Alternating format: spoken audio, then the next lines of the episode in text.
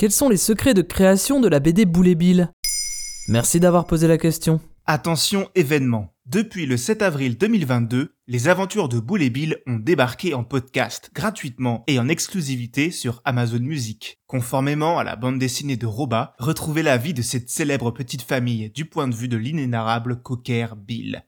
Et qui de mieux pour interpréter ce rôle que le comédien et humoriste Max Boublil, que l'on a pu croiser au cinéma aux côtés d'Alain Chabat ou d'Audrey Lamy? Son compagnon de toujours, Boule, est joué par le jeune Vigo Ferreira Redier, tandis que Roxane Bray donne vie à la tortue Caroline. On ne pouvait rêver d'une meilleure occasion pour vous révéler les secrets de création de Boule et Bill, une œuvre rentrée au panthéon de la bande dessinée franco-belge. Comment Roba a-t-il eu l'idée de la série Boule et Bill? À 25 ans, Roba suit une carrière de dessinateur publicitaire, tout comme le papa de Boule dans la BD. Sa vie va changer un soir de 1955.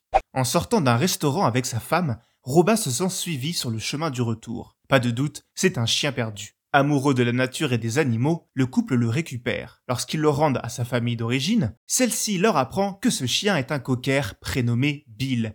Problème, à cause d'un voyage à l'étranger, ils ne peuvent le garder. La solution est toute trouvée et Bill est adopté par la famille de Roba. Le dessinateur deviendra si fan de cocker qu'il en aura successivement 7 tout au long de sa vie. J'ai choisi d'en avoir 7 parce que ce sont les chiens qui au monde sont les moins dressables. Ils sont gourmands, feignants, voleurs. C'est d'ailleurs en regardant l'un de ces cockers vautrer dans son fauteuil que Roba a l'illumination pour son projet de bande dessinée. L'animal a des attitudes si expressives et drôlatiques qu'il aurait tort de se priver de cette belle source d'inspiration. Il se demande alors, mais que peut donc penser un chien de la famille qui l'entoure? C'est la question à laquelle Roba va tenter de répondre tout au long de 28 albums. Boule et Bill, il va y dédier 40 ans de sa vie. La création du garçon, Boule, est tout aussi spontanée, car il s'inspire de son propre fils, Philippe, surnommé Bouboule en raison de ses traits joufflus. Et qu'est-ce qui fait la magie de Boule et Bill? Cette BD, narrant la vie d'une petite famille modèle vue par les yeux d'un chien, débute dans les pages du prestigieux journal de Spirou en 1959 et va très vite séduire ses lecteurs.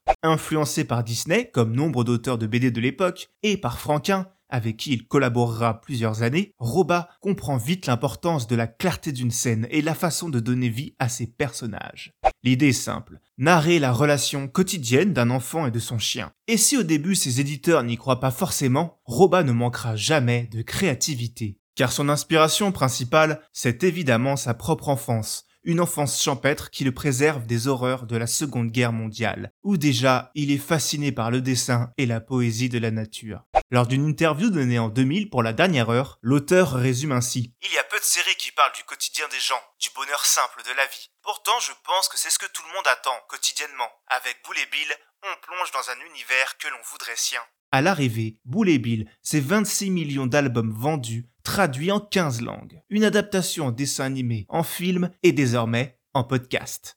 Une expérience à vivre en famille, exclusivement sur Amazon Music.